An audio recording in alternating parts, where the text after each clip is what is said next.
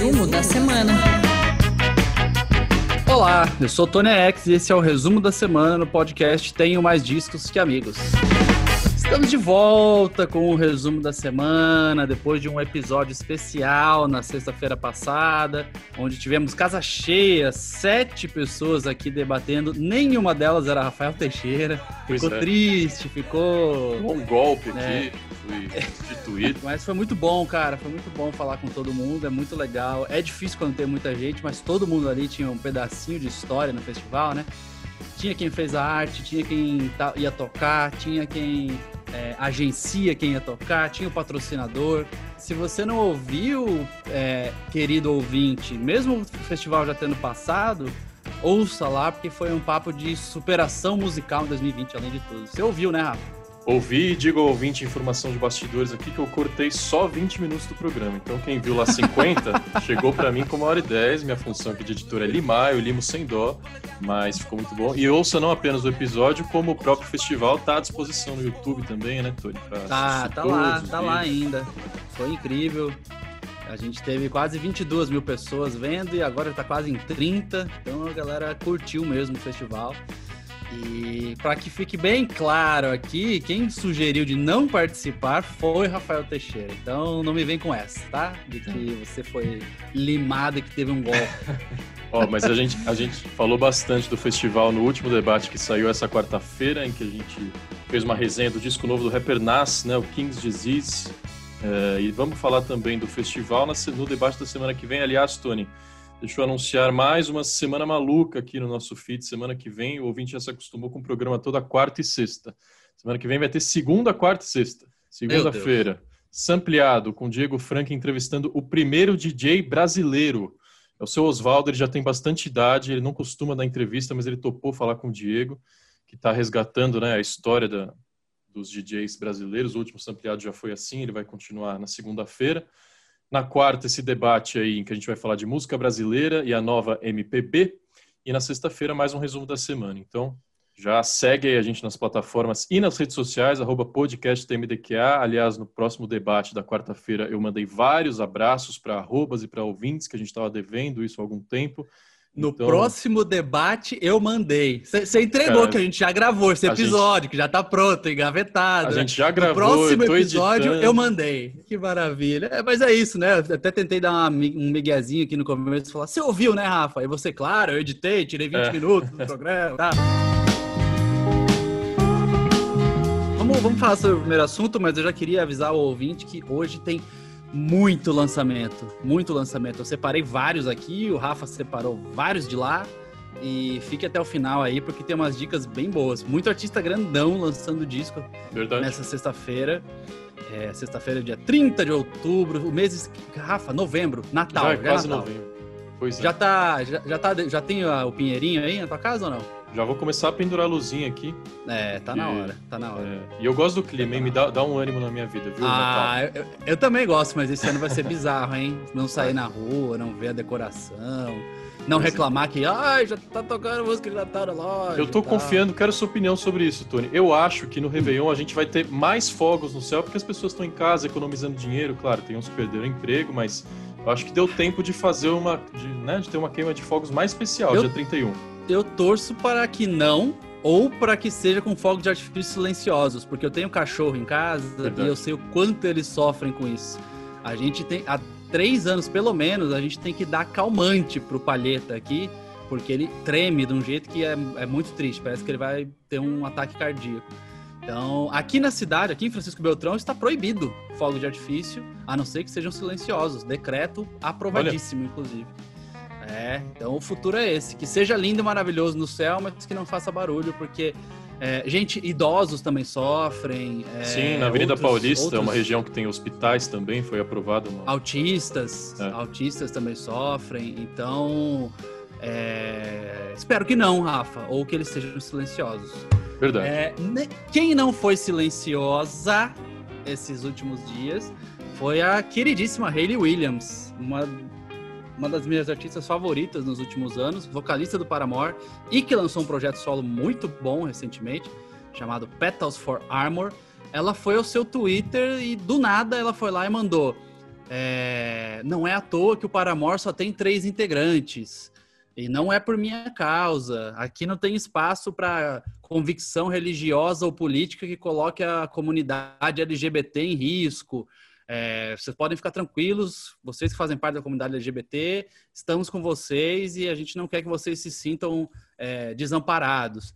E as pessoas ficaram, caramba, ela mandou um recadaço para os ex-integrantes do Paramore. E aí veio à tona, tá tudo isso lá no Tem Mais Discos, é, foi escrita a matéria. Eu escrevi a matéria, inclusive. É, e é porque é uma resposta ao Josh Farro, ex-guitarrista da banda, que foi na internet falar merda, né? Foi na internet falar que ah, homossexualismo é uma perversão igual a pedofilia. Essas bosta que esse povo fala e que ganhou muito espaço, principalmente por causa desse pensamento extrema direita que tomou conta do mundo nos últimos anos, o tal do Josh Farro foi lá e mandou essa e a Haley já deu na lata, assim.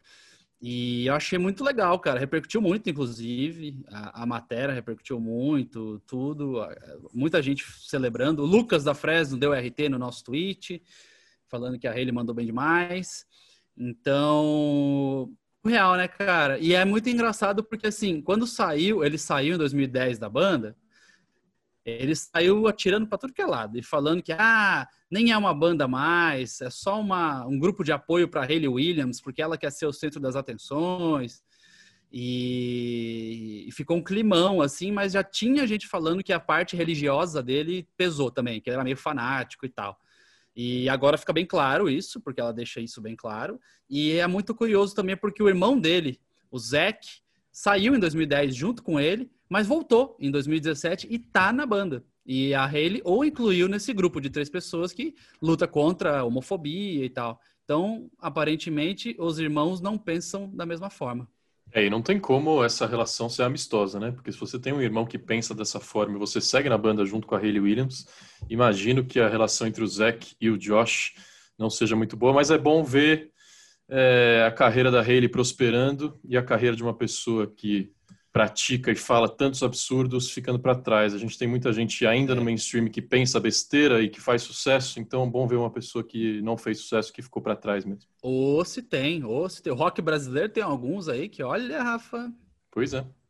Ô, Tony, outra situação surreal que aconteceu justamente envolvendo o rock brasileiro essa semana uma operação policial uh, indo atrás de canções inéditas que estavam paradas. Eu nunca vi isso acontecer na história da música brasileira. é, eu nunca ouvi falar a respeito em lugar nenhum. A polícia atrás de pois músicas é. inéditas de uma banda. Operação. Como que era o nome da operação, Rafael Teixeira? Será? Será? Interrogação. Ah, interrogação. É, referência ao clássico de Legião Urbana, porque a operação foi para procurar músicas inéditas de Renato Russo. Os policiais essa semana saíram dizendo que tinham encontrado 30 versões de músicas inéditas. Agora, alguns envolvidos já deram entrevista, a gente sabe que não é bem assim, parece que são sobras de estúdio, mas eh, a polícia bateu no estúdio e na casa de um produtor chamado Marcelo Frois, que é jornalista também, pesquisador. Ele reuniu alguns materiais do Renato Russo, inclusive lançou alguns discos, né? Tem um disco de duetos que é o Renato cantando com outras pessoas e tal. Hoje a gente sabe, teve um o lendário produtor da Legião Urbana, que é o Carlos Trilha, que está envolvido na maioria dos discos é, quando a banda estava na ativa, disse que o Frois não deveria ter esse material, que não existem músicas inéditas. O que a gente entendeu, Tony, é que é sempre uma briga, né, envolvendo principalmente o herdeiro do Renato, o filho Juliano Manfredini, que é o único dono é, do que o Renato Russo assina sozinho, né? Então, se tem composições só do Renato, carreira solo, é, o único proprietário disso é o filho. Agora, material que foi feito em conjunto com a banda Legião Urbana também, é, o Dado e o Marcelo Bonfá têm direito sobre essas músicas. Não exatamente sobre o nome Legião Urbana, né? Eles, inclusive, fizeram alguns shows recentemente em que o, o, nome do show é Dado e Bonfá tocam Legião Urbana, porque eles não podem usar Legião Urbana. E a relação entre o que sobrou da banda e o filho é cheia de desentendimento. Eles não conseguem chegar a um acordo de jeito nenhum. Sempre acaba judicializada a questão, como acabou essa operação policial. Agora, Tony, me diz, como que o Juliano Manfredini conseguiu convencer a polícia a se envolver nessa história? É, Eu prefiro não comentar porque eu tenho medo da polícia bater aqui na minha porta. não, mentira. É, na verdade, assim, eu não queria me, eu me aprofundar nesse assunto porque é uma história muito doida. É muito doida para é, para ter conhecimento a respeito. E eu tô vendo um monte de gente envolvida falando. É, parece que o consenso é realmente que o filho do Renato Russo gosta de ter poder de todas as coisas e parece que ele tinha ou tinha convicção de que essas coisas existiam, ou, sei lá, blefou para saber se essas coisas existiam, mas não dá para afirmar nada, assim, é muito, muito louco. É, eu falei com. Hoje no grupo secreto do Telegram, do curso Música como Profissão, que já anunciamos aqui, já anunciamos aqui, esse assunto parou lá no grupo. Quem comprou o curso está lá e perguntaram para o Guilherme Coutinho, que é doutor em direitos autorais, porque ninguém estava entendendo. E ele mesmo falou, ele falou, cara, é, essa história tá bem maluca, tem que investigar melhor e tal. E aí ele falou que pode ter sido usado o artigo 24, que diz: são direitos morais do autor. Aí tem terceiro, não sei se é inciso, o que, que é, desculpa aí se eu estiver lendo errado, mas tá lá. Terceiro, o de conservar a obra inédita. Aí tá logo abaixo. Por morte do autor, transmite-se aos seus sucessores os direitos a que se refere os incisos 1 a 4. Ah, era inciso, tá vendo? Boa. Então, o inciso terceiro fala o de conservar a obra inédita. Então, pode ser que ele tenha lançado mão desse artigo 24, que diz que é direito moral do autor de conversar a obra inédita e, por morte do autor, transmite-se a seus sucessores. Agora, é, o produtor já falou que não existe nada inédito, que tudo, ele inclusive usou a palavra exprimido, né? Falou tudo que tem do Renato Russo gravado na sua vida inteira já foi espremido, não tem inédita. Então é uma história muito, muito, muito doida que, enfim, espero que tenhamos respostas em breve. Inclusive foi chato, né? Porque onde eles bateram e levaram o computador e tal, que é a casa desse produtor que você mencionou aí, é, ele estava trabalhando em outras coisas de outros artistas, uhum. né? Então a galera bateu e levou Levaram o computador tudo. embora pra delegacia. E o cara, puta, como é que eu vou trabalhar agora e tal? Então ficou uma situação bem é, ruim, assim, né? Eu amo Legião Urbana, tenho todos os discos ali atrás de mim. Eu acho que quem critica a banda porque não entendeu ainda a mensagem do Renato Russo, que é um desses poetas universais. As Opinião letras dele, controversa. As letras deles conversam com a nossa alma. Então eu amo Renato Russo e eu adoraria ter material novo dele até para aproximar a banda lá dos anos 80 de uma geração nova que poderia também encontrar seu caminho de vida com as palavras do Renato. Mas assim, o que, que o Juliano quer de fato com esse material? Porque desde a morte do pai, pouquíssimas coisas saíram. Teve um disco póstumo da Legião Urbana, teve uma exposição recente no MIS, que essa sim foi um material bem organizado, tinha toda contava toda a trajetória do, do, Renato com material, com manuscritos. Ele lançou é, alguns livros MIS, também. Você sabe que só a fase de estar no MIS já é incrível, né? Pois é. Né? Inclusive, né? um pouquinho antes de começar a pandemia, eu tive na exposição do John Lennon lá. Não, e lá é incrível. Foi tipo uma semana antes de, de lockdown. Então o Juliano vai pegar essas músicas e vai trabalhar, vai lançar, ou ele vai só guardar lá no baú dele de controle absoluto e só para que outras pessoas não ponham a mão nesse material. É muito complicado, é muito complexo e, enfim, se está na mão da polícia, agora só nos resta aguardar. É, agora eu espero que, é, agora eu espero que agora que, tô, agora que tomou essa proporção toda, a gente tem que saber, né? É, o mundo vai ter que saber o que é, o que não é e o que tinha, o que não tinha e quais são as verdadeiras motivações. Por falar num rolo parecido, Rafael, é, saiu essa semana o trailer do filme Stardust, que fala sobre a vida do glorioso David Bowie. Um ícone que, né, guardadas as devidas proporções, o, o Renato Russo para o Brasil tem muita influência, como o David Bowie tem para o mundo inteiro. Isso aí. É, marcaram gerações, os dois. Um aqui e outro globalmente, obviamente.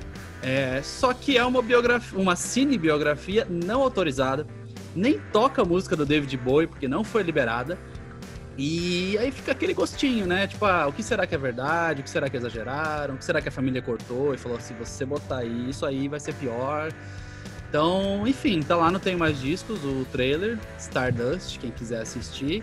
Mas é uma obra não autorizada. Então sempre é. fica, fica aquela coisa, né?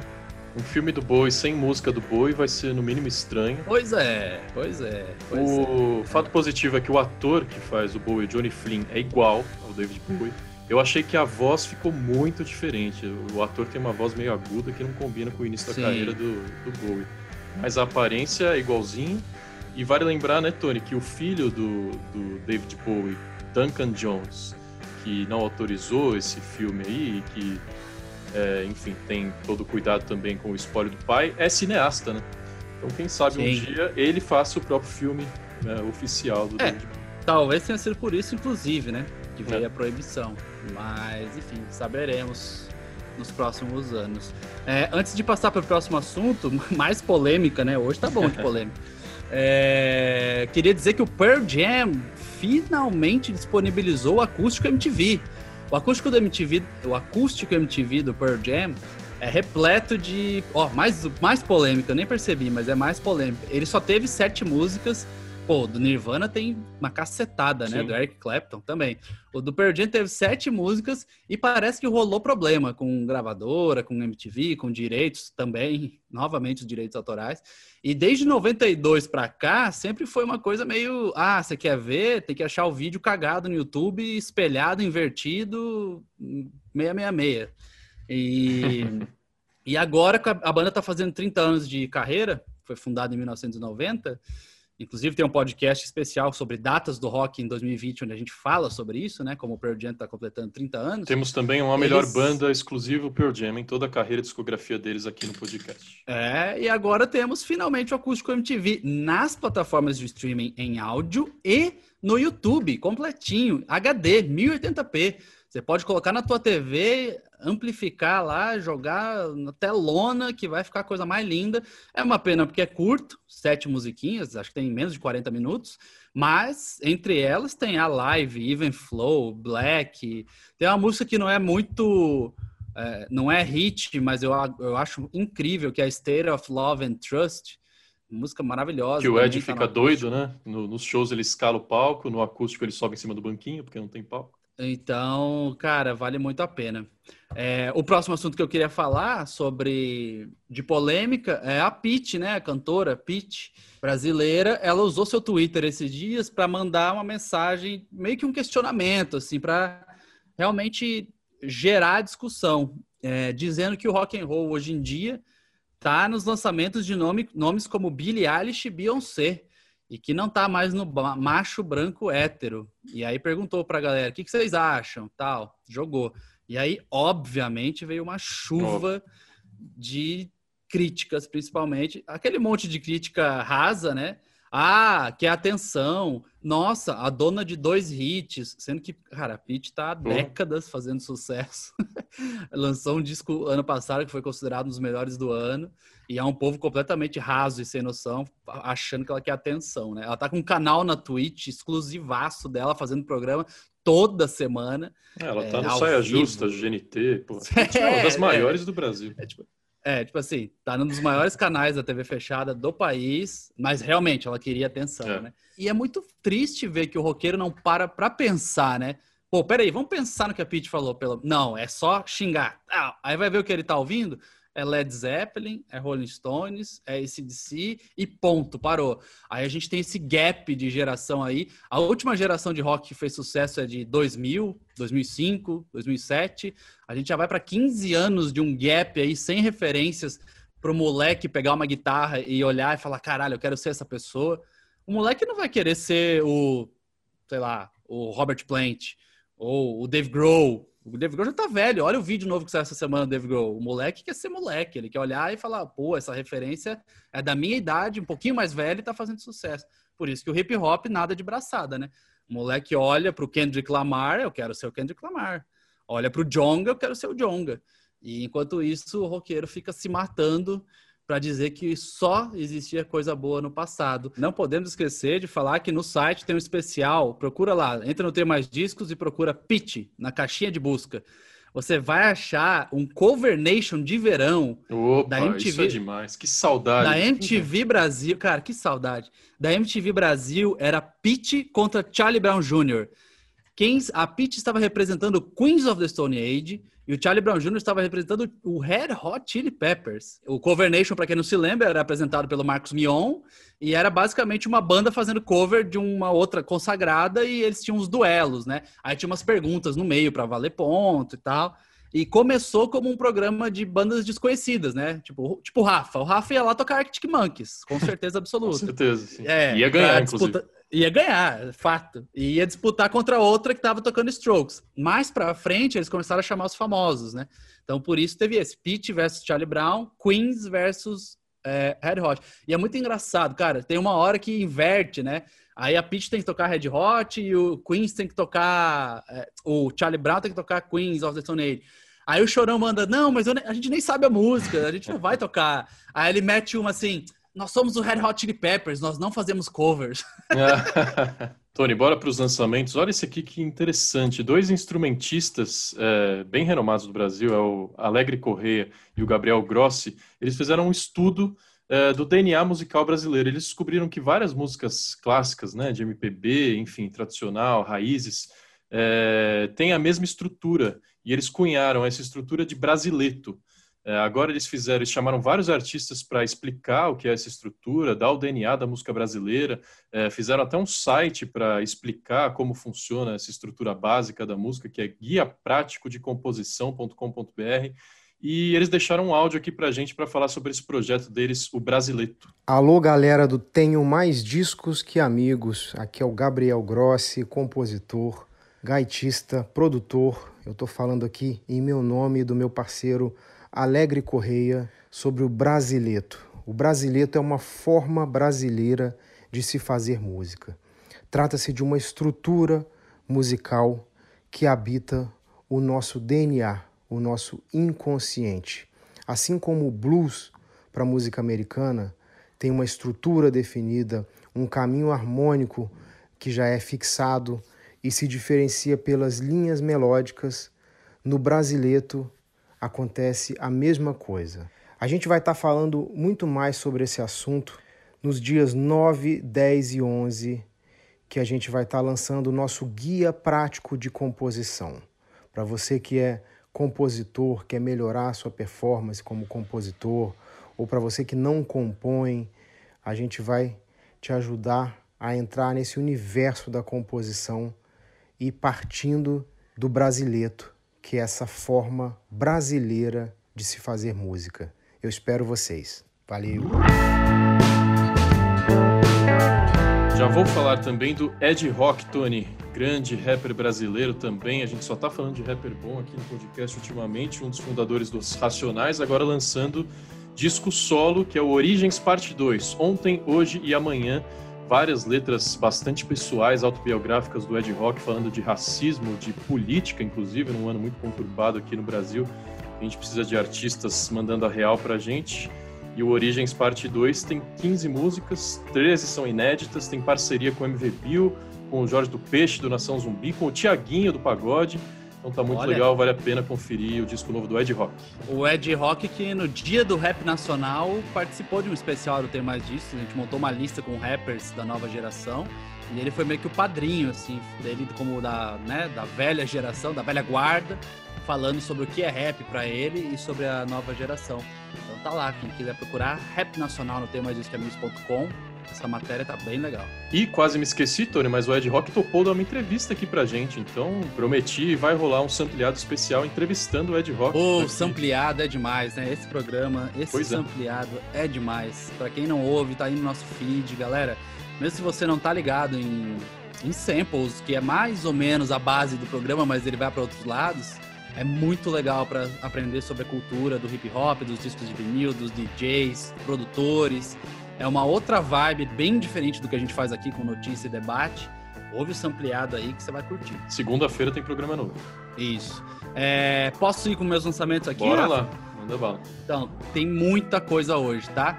A gente tem Ariana Grande, essa grande artista Opa. pop que está lançando seu sexto disco de estúdio chamado Positions ela é um dos nomes mais quentes do pop hoje, assim, movimenta milhões em dinheiro, em fãs. Lança é, disco todo ano, né? Quando não dois por ano. Em streamings, é, ela é bem frequente, bem produtiva. E o disco dela tem participações de The Weeknd, Doja Cat e Ty Dolla Sign. É um disco que, inclusive, a gente estava falando no grupo do site esses dias. Vazou uma semana antes, né? E aí deu aquele flashback para quem lembra dos anos ali, vai, 2000, 2005. 2003, vai, 2005 para frente, a época do compartilhamento de MP3, né? Isso aí. É, exato. Quando começou o Napster para frente ali, 2005 para frente, como era doideira, que vazava disco inteiro três meses antes e as gravadoras ficavam malucas, né? Porque estragava todo o cronograma. E essa semana vazou, parece, o disco da Ariana Grande. Fazia tempo que não vazava um disco, até porque hoje a galera, ah, daqui a pouco tá no streaming mesmo e tal. É... Bring Me The Horizon tá lançando um novo, um novo lançamento, porque eles estão chamando de EP, mas tem nove músicas e 32 minutos.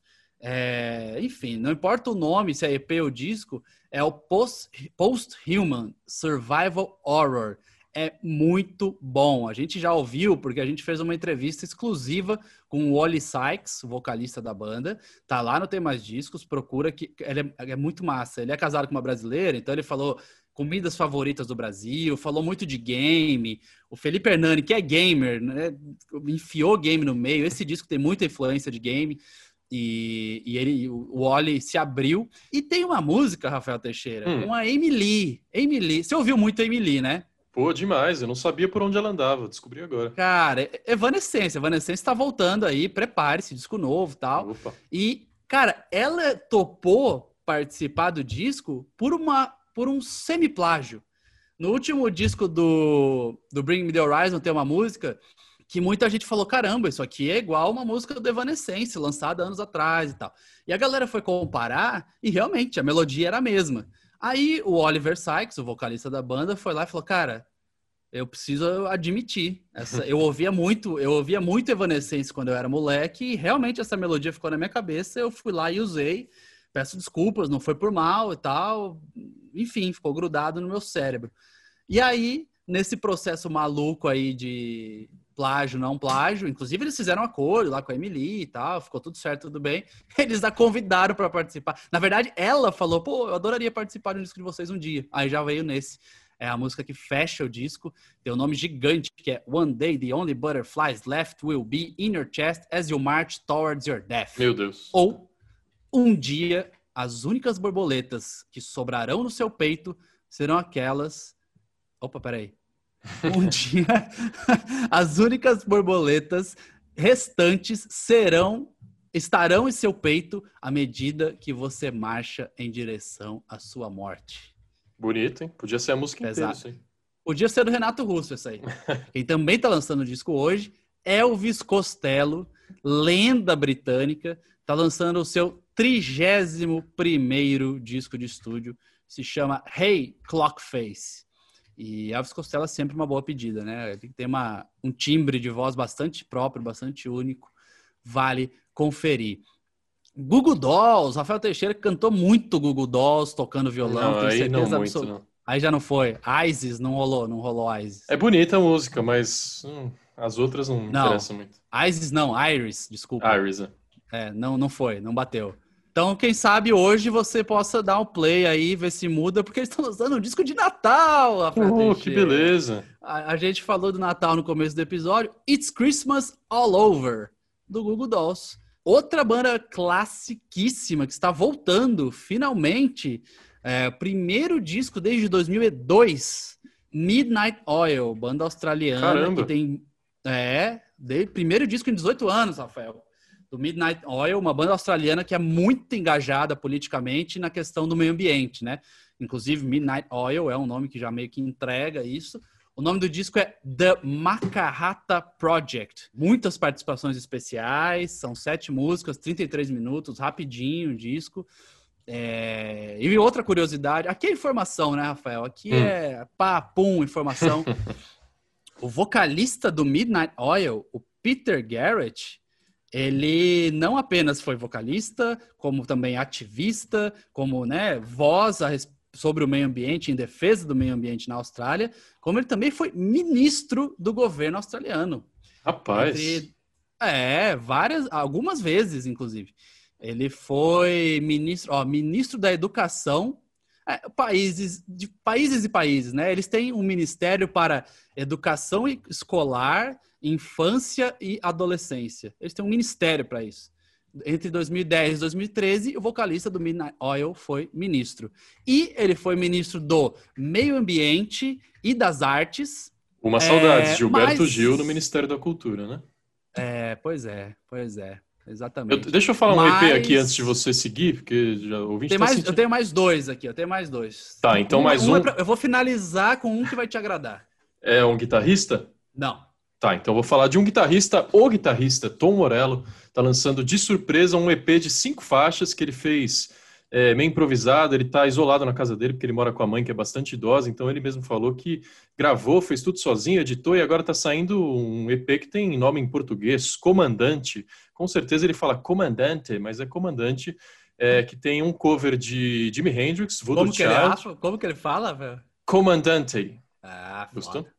Tem um cover de Jimi Hendrix, tem uma música com o Slash, que se chama Interstate, tem uma música em homenagem ao Ed Van Halen, e outras duas faixas, então, saindo hoje de surpresa um EPzinho do Tom Morello.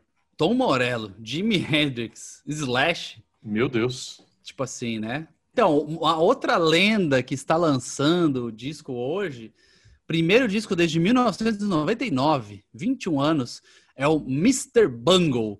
É um super grupo formado por ninguém menos que o vocalista do Faith No More, Mike Patton, né? Ele é a banda. Mas no grupo ainda estão Scott Ian, guitarrista do Anthrax, e Dave Lombardo, ex-baterista do Slayer, Suicidal Tendencies, puta, um milhão de bandas incríveis. Eles todos estão nesse disco que se chama The Raging Wrath of the Easter Bunny Demo. E para finalizar, cara, eu não sei como é que você não falou disso, desse disco, Rafael. Ah, é, nem sei o que você está preparando aí. Não sei se a data tá errada. É. Eu, tô, eu tô olhando aqui, 30 de outubro de 2020, terceiro álbum é, do cantor inglês Sam Smith. Rapaz, que eu recebi isso? singles, mas não sabia a data do disco ah. cheio, não. Que isso, teu não, ídolo, tô, Sam Já Smith. tô abrindo Spotify agora, amo Sam Smith. O disco se chama Love Goes. E tem participação especiais de Burna Boy, sobre o qual fizemos um episódio aqui nesse podcast. Demi Lovato, Calvin Harris, Normani, é, Labyrinth, enfim, uma galera nesse disco, terceiro disco do Sam Smith, Love Goes. E fazia um tempinho também que ele não lançava, né? É, não é, obviamente, 20 e poucos anos, porque ele nem tem isso. É 2017 o último disco. Então, para quem é fã de Sam Smith, de, do mais puro R&B britânico, assim como o Rafael Teixeira, e não estava sabendo, assim como o Rafael Teixeira. Pois é. Estamos aqui para avisar. É isso, nossa, fazia tempo que não tinha 15 é, minutos de A gente andava né? reclamando, né, que os lançamentos estavam fracos essa semana com força, muito bom. Muito bom, chegou o sushi. Mentira, hoje eu não pedi. Hoje eu vou caseiro aqui mesmo, mas... Não, é sushi hoje, Tony? O que você vai cozinhar aí? Me conta. Não sei. Hoje vai ser abrir a geladeira e torcer para que tudo dê certo. Aquele lanche com tudo dentro, né? Tudo, tudo que sobrou de é, É, e como hoje eu corri 5 km, eu tô me permitindo. Então, se tiver salame, queijo, é, sabe? Pizza, vai que vai. Pois é, quinta-feira para mim é quase sexta no sentido de pedir pizza, tá liberado. Se tiver e tem vontade... feriado. É, ah, segundo ano. Segundo tem feriado. Aqui, aqui esse liberado é na quarta, então ontem teve pizza. Aí eu tô usando a desculpa para repetir. Jogo então, do Timão é ontem também, né? Foi. foi Puta que pariu. É, teve, teve. Infelizmente teve jogo. Assisti, parei para isso, abri uma cerveja, mas tá difícil a fase, tá difícil a fase. Rafael, até sexta-feira que vem. Estarei em Florianópolis sexta-feira que vem. Vou tirar uma mini férias e entrarei aqui no carro e só sairei lá num Airbnb alugado para não ter aglomerações. Mas vou gravar o podcast aqui com você. Que gostoso, semana que bom. vem. É, talvez eu esteja meio desatualizado das notícias, então você me atualiza, por favor. Ah, você fala como é que tá o clima, como é que tá a praia e eu falo as notícias. é, pior que, é pior que eu já vi a previsão, é, é frio, cara. É foda. Muito obrigado a todo mundo. Até a semana que vem. Tchau.